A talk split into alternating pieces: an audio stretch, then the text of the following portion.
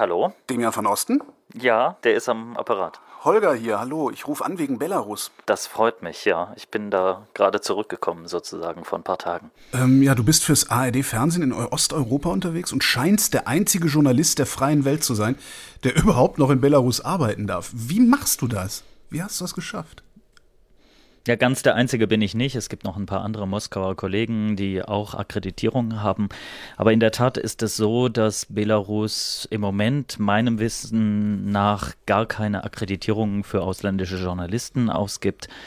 Das ist ein Zustand, der schon seit Ende letzten Jahres äh, so weitergeht. Wir haben so, also wir als Studio haben noch zwei Akkreditierungen bekommen vergangenen Oktober und ein paar andere Moskauer Korrespondenten auch. Und ohne diese Akkreditierung nach Belarus zu fahren, ist keine gute Idee, denn das ist absolute Pflicht in vielen osteuropäischen Ländern außerhalb der EU mit Akkreditierungen ausschließlich zu arbeiten, also sich offiziell zu registrieren beim Außenministerium, dass man als Journalist vor Ort arbeiten möchte. Was mich ein bisschen irritiert, so angesichts ähm, ja, der Zustände in Belarus, warum haben die euch die Akkreditierung nicht entzogen? Denen kann doch nicht daran gelegen sein, dass ja, frei berichtet wird über sie. Das ist auch schon mal passiert. Also wir hatten vergangenes Jahr oder in die vergangenen Jahre eigentlich immer Akkreditierungen für unser gesamtes Büro, also auch für Kameraleute, für Techniker etc. Und äh, ein Team von uns, äh, vergangenes Jahr, ich glaube es war im September oder im August, dem wurde dann die Akkreditierung entzogen. Und das war ganz geschickt gemacht. Die haben einfach tagsüber ganz normal weitergearbeitet. Das Ministerium hatte aber die Akkreditierung morgens für ungültig erklärt und das äh, nicht mitgeteilt. Und abends hat man dann unser Team ja, sozusagen kurz festgenommen. Also die haben mehrere Stunden, ich glaube sogar die ganze Nacht in, äh, in Polizei, in einem Polizeirevier verbracht und äh, dann hat man ihnen gesagt, sie haben ohne Akkreditierung gearbeitet. Zwei unserer Kollegen haben jetzt fünf Jahre Einreisesperre nach Belarus und das ist für die, sind zwei Russen, das ist für die auch privat nicht schön, weil sie manchmal auch privat nach Belarus gefahren sind. Das ist für Russen eigentlich kein Problem, aber die dürfen jetzt nicht mehr fahren. Und uns lässt man jetzt erstmal arbeiten. Ja, ich frage mich auch, warum, aber dazu muss man wissen, dass ich ja in Moskau arbeite und von Moskau nach Belarus einreise. Moskau und Belarus bilden eine sogenannte Zollunion und es gibt ähnlich wie in der EU keine Grenzkontrollen. Das heißt, ich reise nach Belarus ein und werde dort nicht kontrolliert, weil ich aus Moskau komme. Da gibt es einfach keine Kontrollen für niemanden. Heißt das, Belarus weiß Natürlich gar nicht? Natürlich kriegen sie irgendwie mit, dass ich arbeite. Doch, sie wissen, dass du arbeitest. Ja, die, die, die wissen schon, dass ich arbeite. Also erstens arbeitet man als Journalist ja öffentlich und ähm, es gibt auch in Deutschland eine belarussische Botschaft. Ich mache ja auch nichts Geheimes oder, äh, sondern ich arbeite da als Journalist, drehe auch ab und zu auf der Straße, aber natürlich ein bisschen mit, mit Vorsichtsmaßnahmen, denn auch wenn ich eine offizielle Akkreditierung habe, wissen wir, dass in Belarus gerade mit dem Rechtsstaat äh, nicht so wirklich ja, viel ist und ähm, deswegen könnte es ja trotzdem passieren, dass die einem wieder abgenommen wird. Wie gehst du das damit um, dass sie das mit deinen Kollegen gemacht haben? Fragst du jeden Morgen nach, ob deine Akkreditierung noch gültig ist oder verlässt du dich einfach darauf, dass es schon gut gehen wird? Ich verlasse mich erstmal darauf, dass es gut gehen wird. Ähm, weil ich denke, so ein bisschen das Schlimmste, was passieren kann, ist, dass man mich dann des Landes verweist. Aber ich denke, erstmal ist es wichtiger, dass ich die Chance nutze, mit der Akkreditierung zu arbeiten und die Geschichten von den Menschen zu erzählen, die dort wirklich unter ganz, ganz schlimmen Bedingungen gerade leben. Also, also wir haben, ich war jetzt zweimal in den letzten zwei Monaten in, in Belarus, jeweils für ungefähr eine Woche. Und ähm, mittlerweile sind zwei meiner Gesprächspartner im Gefängnis. Nicht wegen der Gespräche, sondern die wurden später festgenommen und die eine Person, Chefredakteurin von Tutbay, einem sehr bekannten, beliebten Medium in Belarus, die ist wahrscheinlich für viele Jahre jetzt im Gefängnis. Kannst du da eigentlich frei reisen, wenn du deine Berichte machst? Ich tue es. Bisher ist es gut gegangen. Also kein Aufpasser dabei. Nein, kein Aufpasser äh, gibt es auch in Belarus weniger als in anderen Staaten der ehemaligen Sowjetunion. Das ist in manchen zentralasiatischen Staaten viel verbreiteter, dass man einen Aufpasser kriegt. Aber ja, also ich frage mich, wodurch, natürlich können Sie die Registrierung im Hotel überprüfen. Man muss ja seinen Pass angeben im Hotel und äh, dadurch weiß man, wissen dann die Behörden, wer da so wohnt. Aber man muss auch wissen, dass dieser Staat ja in einem ziemlichen Überlebenskampf begriffen ist, die ganzen staatlichen Sicherheitsstrukturen. Und auch wenn der Geheimdienst dort sehr stark ist, ähm, die haben auch nicht die Kapazität, alles gleichzeitig zu machen. Die können theoretisch sehr viel, ähm, Telefonüberwachung, alles Mögliche und können auch mit den russischen Kollegen sehr gut sicherlich ähm, kooperieren. Aber da gibt es dringendere Probleme aus deren Sicht, würde ich sagen, als jetzt ein deutscher Journalist, weil ähm, es denen viel eher darum geht, im Moment die Repression gegen die örtlichen Journalisten hochzuhalten. Diejenigen, die auf Russisch und für Belarussen berichten. Und das ist, glaube ich, äh, viel eher auf der Prioritätenliste. Deswegen sieht man halt bedauerlicherweise, allein das letzte Mal, als ich da war, fast jeden Tag gab es eine Meldung von einem festgenommenen Journalisten oder eine Hausdurchsuchung bei Journalisten. Das ist schon ganz schön krass gerade. Wenn sie dich dann nicht am Reisen hindern, dann können sie dich ja eigentlich auch nicht daran hindern, mit allen zu reden, mit denen du reden willst. Gelingt das?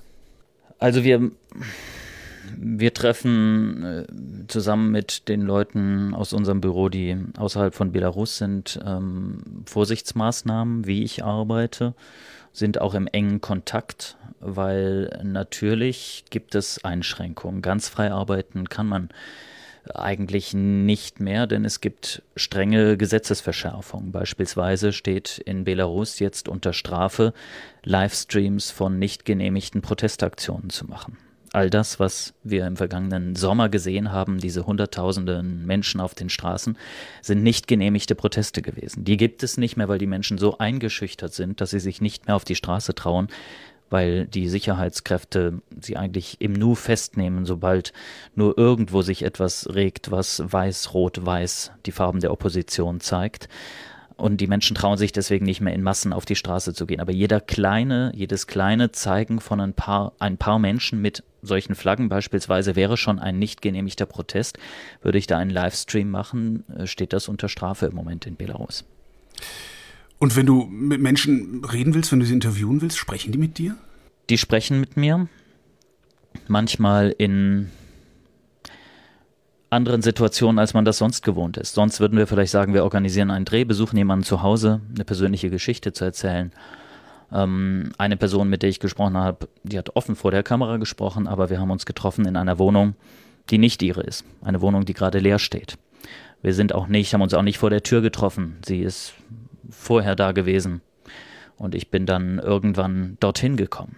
Und ähm, für einen anderen Dreh haben wir uns auch in einem Ort, äh, in einem Art Coworking-Ort, der aber vor der Schließung stand, verabredet und das Interview dort geführt. Auch da nicht gleichzeitig draußen treffen, sondern ein bisschen im zeitlichen Abstand reingehen.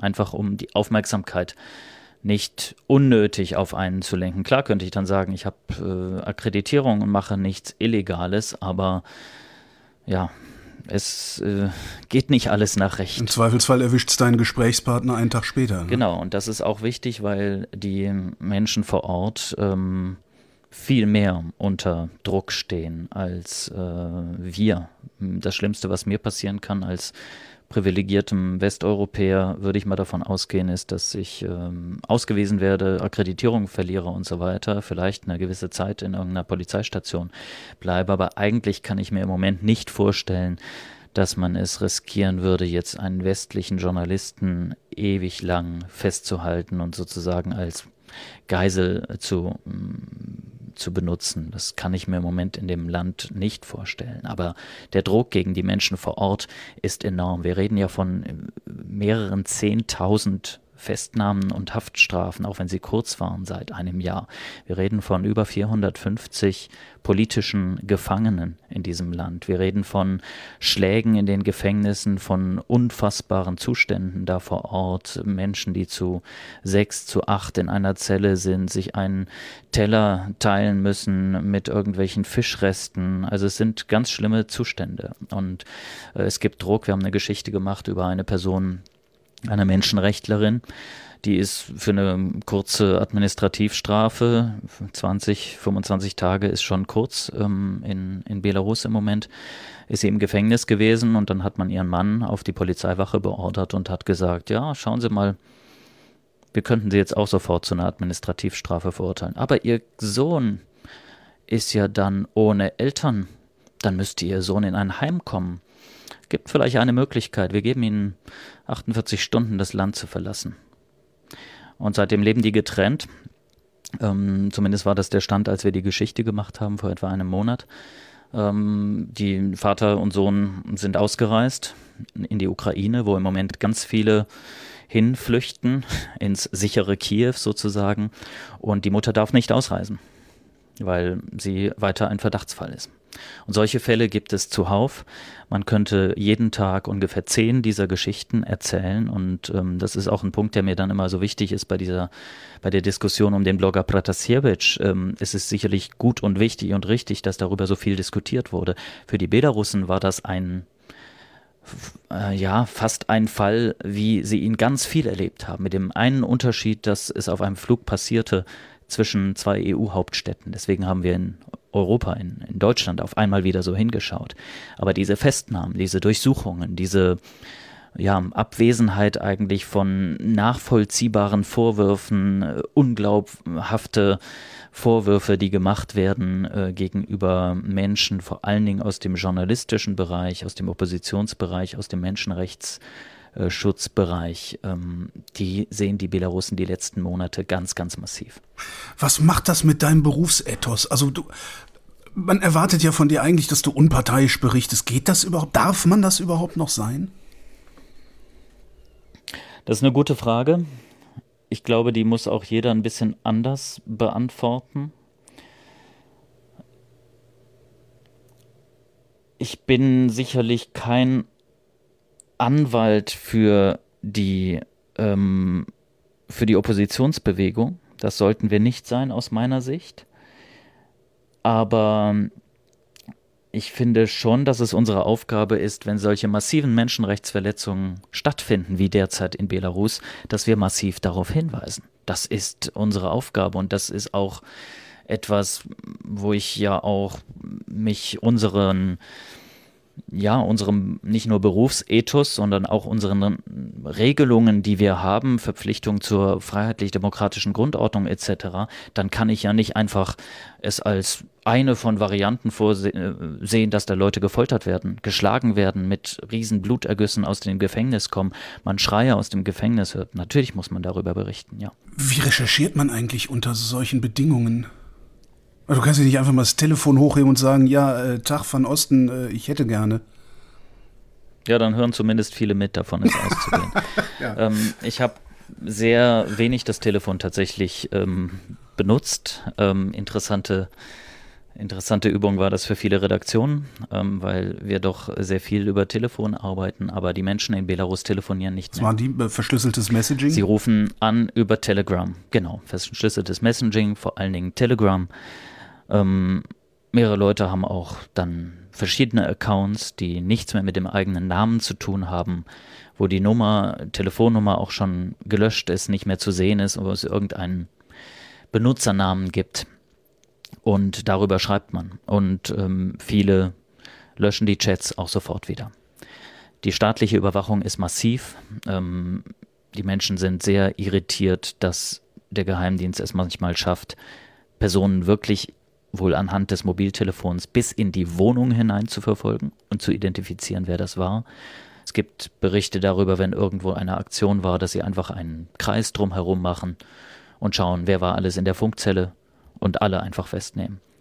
Ähm, es geht um massive Abschreckung und es geht schon lange nicht mehr um Gerechtigkeit und um auch die Möglichkeit zu erklären, was man äh, ob, oder zu beweisen, dass bewiesen werden müsste, sie waren da wirklich. Nee, darum geht es lang nicht mehr. Und deswegen ist Recherchieren anders. Ähm, manchmal versuchen also wir Sachen aus dem Ausland, also aus Russland dann zu organisieren, mhm. ähm, weil wir in der interessanten Situation sind, dass Russland jetzt vergleichsweise deutlich freier ist als Belarus. Und ähm, weiß nicht, ob das auf Dauer so bleibt, wenn wir uns die Entwicklung in Russland anschauen. Aber tatsächlich ist das schon ähm, manchmal gut. Wir haben jemanden in Moskau, der von Moskau aus bestimmte Interviews organisiert, weil ganz alleine vor Ort, man muss sich vorstellen, wir arbeiten sonst fürs Fernsehen in Teams von vier Leuten, weil wir einen sehr hohen Output haben. Wir haben ja sehr viele Sendungen zu bedienen und äh, wenn man da keinen Kameramann, Producer, Cutter hat, dann ist das nicht zu leisten. Da alle unsere technischen Mitarbeiter aber keine Akkreditierung haben, muss ich alleine dahin reisen. Das heißt, ich war jetzt da selber derjenige, der die Kamera einrichtet, der guckt, dass die Schärfe stimmt, selbst für Sendungen wie die Tagesthemen, was eigentlich äh, sonst undenkbar ist. Ich habe selber gedreht, bin auf die Straße gegangen mit meinem kleinen Fotoapparat und habe die Interviews geführt als, als VJ. Das gibt's auch in anderen Bereichen. Der ARD ist in unseren Auslandsstudios einfach auf, vor allen Dingen aufgrund des der Vielzahl an Berichten, die wir äh, jeden Tag produzieren, in der Regel nicht üblich. Und ähm, das ist schon eine große Herausforderung. Auch dann, klar, sinkt dann der Output. Wir können dann nicht mehr äh, sechs Berichte am Tag machen, sondern haben dann eher uns darauf konzentriert, dass ich viele Sachen drehe, die Sachen überspiele und ähm, meine Kollegin in Moskau dann beispielsweise die ihm Beiträge geschnitten hat und ich dann live von vor Ort berichtet habe oder fürs Radio berichtet habe, um die Eindrücke von vor Ort wiederzugeben. Wenn du so recherchierst und mit Leuten sprichst hinterher und so, woher weißt du eigentlich, wem du trauen kannst? Gute Frage, aber natürlich, ich finde schon, dass man das merkt. Also ich finde schon, äh, mittlerweile kann ich gut genug Russisch, um auch empfinden zu können, äh, macht er mir jetzt gerade was vor oder nicht. Ähm, wenn jemand ganz authentisch von seinen Gefühlen berichtet, wie das eine junge Frau getan hat, die wir ähm, im, äh, im April, glaube ich, war das, interviewt haben, die bei den Protesten ganz vorne mit dabei war, also nicht in der ersten Reihe, aber sagen wir mal so in der zweiten, da wirklich viel Hoffnung hatte ähm, in die Protestbewegung. Und dann ist sie irgendwann im Gefängnis gelandet, hat Probleme mit dem Geheimdienst bekommen. Und die erzählte uns dann im Interview, ich, ich bin einfach müde und ich brauche eine Pause von dem Stress. Revolution ist Stress und irgendwann kann man nicht mehr. Wenn dir das so jemand, äh, sowas vorzuspielen, ist, glaube ich, sehr, sehr schwierig. Und dafür reden wir dann auch lang genug mit den Menschen, ähm, um zu wissen, ob das, ob das nachvollziehbar ist. Und gelegentlich treffen wir auch Leute, die, ähm, ja, die wir schon mal getroffen haben, vergangenes Jahr. Schwierig ist das Arbeiten mit allen staatlichen Strukturen, weil in vielen Ländern in der ehemaligen Sowjetunion man da lange Briefe schreiben muss und ähm, ganz oft ist es so, dass mit dem deutschen Fernsehen man im Moment nicht so wirklich sprechen möchte. Oder wenn, dann nur mit großem Vorlauf. Also eine Woche vorher einen Brief schreiben und so weiter. Hast du denn da irgendwelche mal, lokalen oder regionalen Strukturen, was weiß ich, irgendwie Kontakt zu belarussischen Journalisten und Journalistinnen oder irgendwelche Fixer, die irgendwas möglich machen können für dich? Das Problem ist, dass die alle nicht mehr für uns arbeiten dürfen. Das hat sich sehr verändert. Wir hatten früher regionale, wir, wir haben in, in der Regel in vielen Ländern haben wir örtliche Mitarbeiter, Freelancer, die dann für uns arbeiten. In Belarus geht auch das nur mit Akkreditierung und ähm, auch die haben ihre Akkreditierung verloren. Das heißt, die können nicht mehr für uns arbeiten. Wir lesen, was äh, auch belarussische Medien publizieren. Es wird ja noch publiziert. Es gibt auch ein Medium wie Tutbay, auch wenn die Webseite gesperrt wurde. Die Redaktion publiziert weiter über soziale Netzwerke und ähm, da kann man sich informieren und ähm, dann versucht man mit Leuten zu sprechen. Bedenklich ist, dass selbst Menschen, die wir früher als unabhängige Experten interviewt haben, weil sie gute Analysten sind der politischen Situation in Belarus, das Land verlassen. Gerade passiert. Und ähm, ja, deswegen wird zunehmend, glaube ich, die Beobachtung von außen immer stärker stattfinden. Es ist äh, fast ein, ja, ähm, Privileg klingt jetzt vielleicht falsch, aber auch eine, finde ich, Verantwortung mit dieser Akkreditierung da jetzt ab und zu nochmal hinzufahren, weil es ja kaum noch Leute gibt, die wirklich von vor Ort berichten können. Und ähm, das ist wahnsinnig wichtig. Ich weiß nicht, ob meine Akkreditierung verlängert wird. Meine Akkreditierung ist noch gültig und ähm, natürlich werden wir beantragen, dass sie wieder verlängert wird. Mal schauen, ob das klappt. Der, der, ich komme nochmal darauf zurück, dass du vergleichsweise frei berichten darfst. Bist du so eine Art Feigenblatt auch für das Regime? Guck mal, wir lassen doch den Westen rein. Ich habe gar nicht den Eindruck, dass das viel beachtet wird. Es gibt andere Länder in unserem Berichtsgebiet, wo wir sofort Reaktionen bekommen, wo wir ganz genau wissen, dass unsere Berichterstattung exakt beobachtet wird. Also so unser Konfliktgebiet Armenien, Aserbaidschan zum Beispiel. Dort sind beide Länder extrem und auch die Exil-Communities extrem hintendran zu beobachten, was, was wir machen. Die Exil-Community der Belarusen, äh, ich glaube, da gibt es überhaupt niemanden mehr, der pro Lukaschenko ist. Und auch im Land gibt es immer weniger. Es ist ganz schwer zu schätzen, weil es keine soziologischen Untersuchungen ähm, gibt. Aber ich habe insgesamt nicht so den Eindruck, dass unsere Berichterstattung nach draußen ja total auf dem Schirm ist. Ich glaube einfach, sie ist in der Priorität gerade nicht so wichtig. Das, äh, ist, das System ist so mit dem Überleben beschäftigt, dass das einzig Wichtige ist, zu verhindern, dass im Land wieder Proteste aufkommen. Da spielen wir keine Rolle. Da spielt dann eher, spielen dann eher westliche russischsprachige Medien eine Rolle, ähm, aber nicht wir, die wir auf Deutsch publizieren. Was, was da so die letzten Wochen mit äh, äh Pratasevich passiert ist und überhaupt was, was ja in Belarus seit diesen sogenannten Wahlen passiert ist. Hättest du mit irgendwas von dem gerechnet? Ähm, nein. Also ich glaube, mit dieser, diese, dieser Aktion mit dem Flugzeug, damit hätte ich nicht gerechnet. Ähm, was die Proteste nach den Wahlen angeht, vergangenes Jahr, damit haben wir alle gerechnet. Wir haben nicht damit gerechnet, dass sie so groß werden, aber da es fast immer nach früheren Präsidentenwahlen Proteste gab, war uns klar, es wird auch diesmal Proteste geben, da es keinen Grund gab anzunehmen, dass diesmal nicht gefälscht würde. Und ähm, deswegen, das war schon eher absehbar, aber dass die so groß, so dauerhaft würden, fand ich nicht absehbar. Und ich fand, habe auch nicht gedacht, dass der Lukaschenko so weit geht, dass er sich mit der Kalaschnikow dahinstellt und sagt, er kämpft bis zum Ende. Das hätte ich auch nicht erwartet, aber er tut es. Er ist bisher, kommt er damit durch, auch wenn er, glaube ich, es gar nicht mehr darum geht, dass er Rückhalt in der Bevölkerung hat. Er hat noch Rückhalt, aber in einem eher kleineren Teil, in denjenigen, die Staatsfernsehen gucken und vor allen Dingen denjenigen, die im Sicherheitsapparat arbeiten. Aber ansonsten geht es vor allen Dingen darum, zu unterdrücken, dass da irgendwas an Protesten wieder aufkeimen könnte. Ich denke gerade noch über das nach, was du eben sagtest, äh, dass ich so frei berichten kann. Mhm. Äh, ich empfinde es nicht so, dass ich total frei berichten kann. Ähm, vielleicht nehme ich mich selber aber auch ein bisschen zurück. Ähm, Schere im Kopf, meinst du?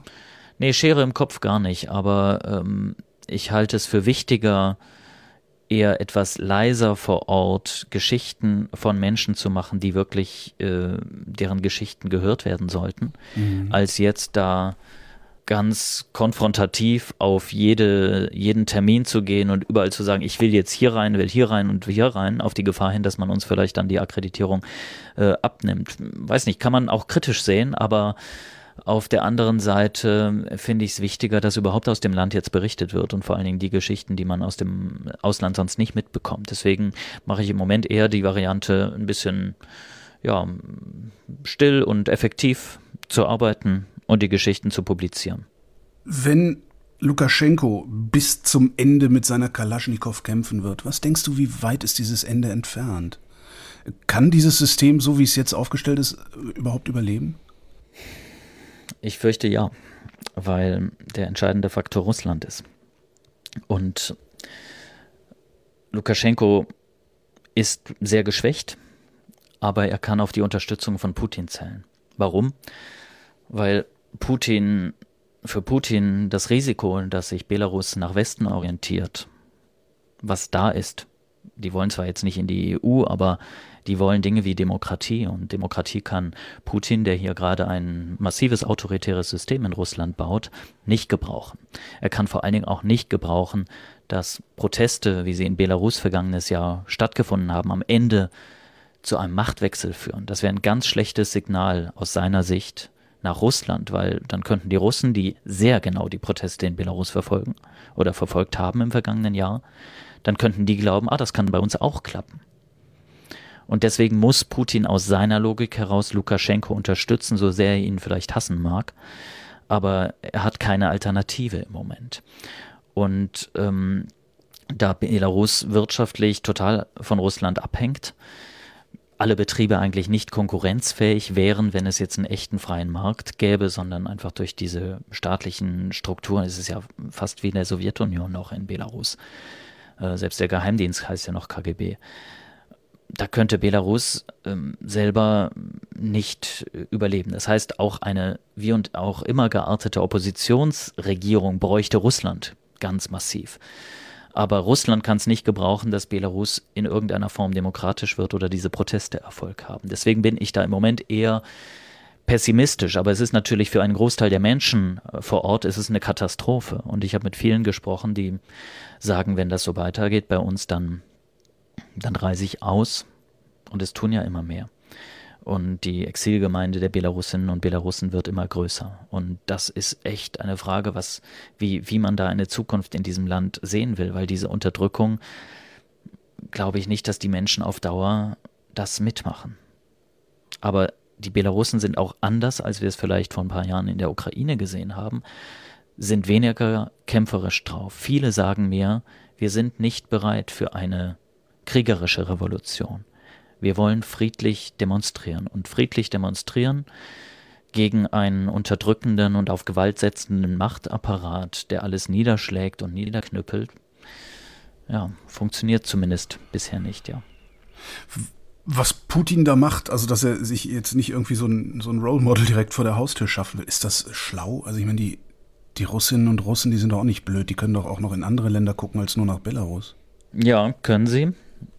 Belarus ist natürlich mm, sehr nah, kulturell sehr nah und ähm, geografisch sehr nah. Aber ähm, ja, ist es klug. Also es klingt so, als würde Putin sich da verrennen. Ich glaube, er hat keine Alternative mehr. Ich glaube, er kann in diesem Zusammenhang nicht anders. Wir wissen nicht, was im Hintergrund passiert. Gut möglich, dass im Hintergrund diskutiert wird, wie man Lukaschenko los wird aber gleichzeitig sicherstellt, dass Russland seinen Einfluss auf Belarus behält.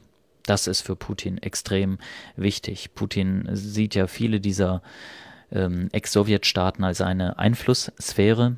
Kann man kritisieren oder nicht, aber er sieht es so und äh, oder sieht er sieht es mittlerweile so ähm, und pocht immer wieder darauf und ähm, deswegen mm, wird er alles dran setzen, dass Belarus nicht äh, da entgleitet. Im Gegenteil, Russland würde sicherlich ganz gerne eine Vereinigung mit Belarus haben und es gibt einen Menschen, der vor allen Dingen dem immer im Wege steht. Das ist Lukaschenko, der seine Macht nicht abgeben wollte. Wo wir gerade schon bei Russland sind, du sagtest, Putin baut äh, gerade massiv ein autoritäres System auf.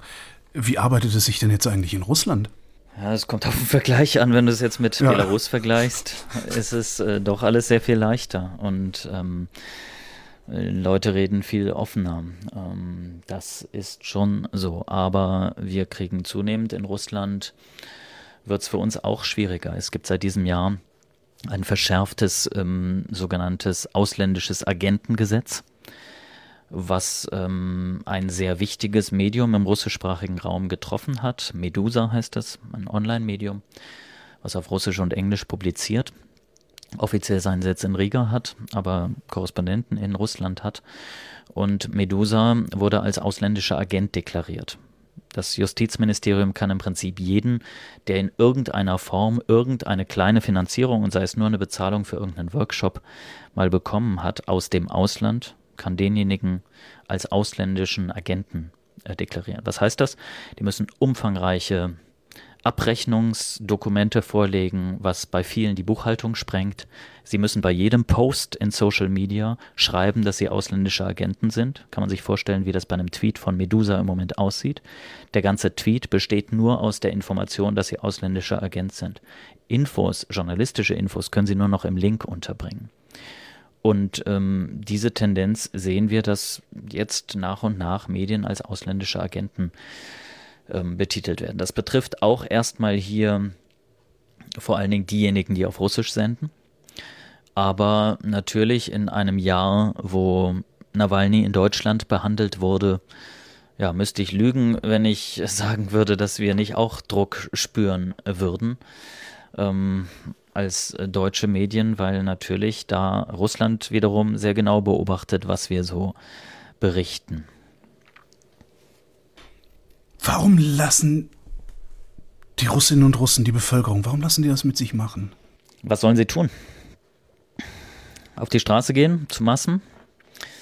Ja, also man muss wissen, auch wenn wir Nawalny in Deutschland ähm, sehr groß diskutieren und äh, diese politischen Prozesse gegen ihn sehr groß diskutieren, in ähm, Russland ist die Mehrheit gegen ihn. Die Mehrheit unterstützt seine Ideen nicht. Und es ist auch die Mehrheit äh, oder es ist keine Mehrheit für diese Protestaktionen, die die machen. In Russland schaut immer noch vor allen Dingen auf dem Land und in den provinziellen Städten ein Großteil staatliches Fernsehen. Und das beeinflusst natürlich. Das staatliche Fernsehen hat früher Nawalny überhaupt nicht gezeigt. Als die Strategie nicht mehr funktioniert hat, haben sie Nawalny im schlechten Licht gezeigt. Und das führt, ist sicherlich einer der Gründe. Auch anderer ist es sicherlich nicht der einzige. Mein, ein wichtiger Punkt finde ich auch immer, dass wir nicht unterschätzen dürfen, dass erstens Russland mit Revolutionen in der Regel schlechte Erfahrungen gemacht hat. Revolutionen sind hier meistens in Blutbädern geendet.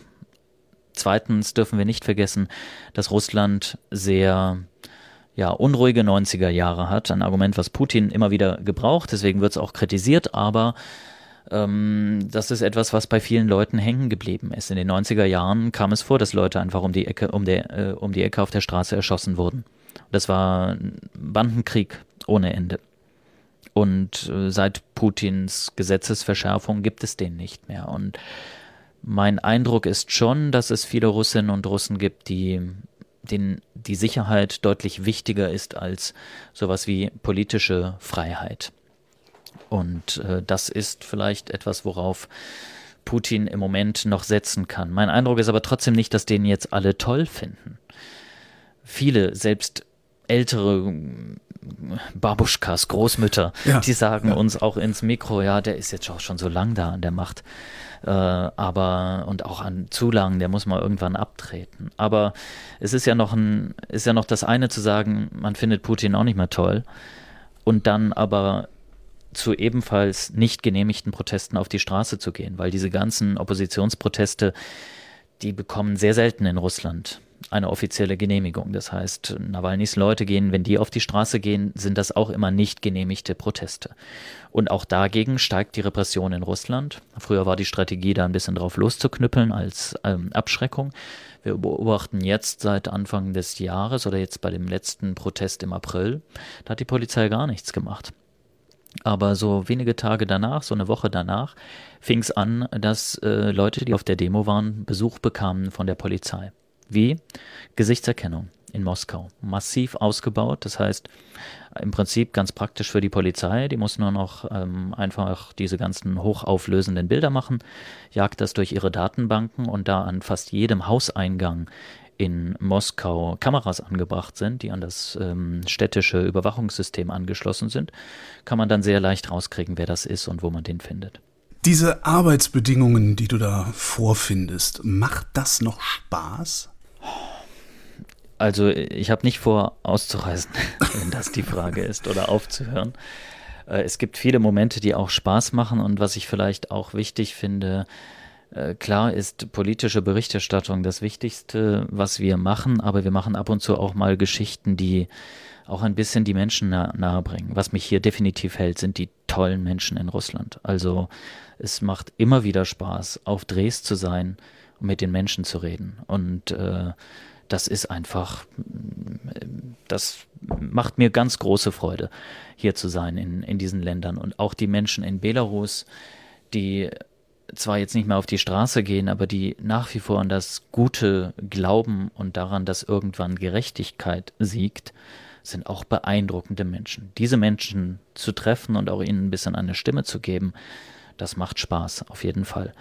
Dass unsere Arbeitsbedingungen jetzt vielleicht nicht so sind wie in Deutschland, wo du mal schnell zum Telefonhörer greifst und bei einer Pressestelle anrufst ja. und sagst, du hättest gern für heute Nachmittag ein Interview, sondern es oft eher dann so ist, ja, okay, schreiben Sie bitte einen Brief. Dann schreibst du einen Brief irgendwie mit Stempel der Redaktion und so weiter und nach einer Woche kannst du wieder fragen und dann, ja, wir wissen noch nicht genau, es haben noch nicht alle zugestimmt, ja.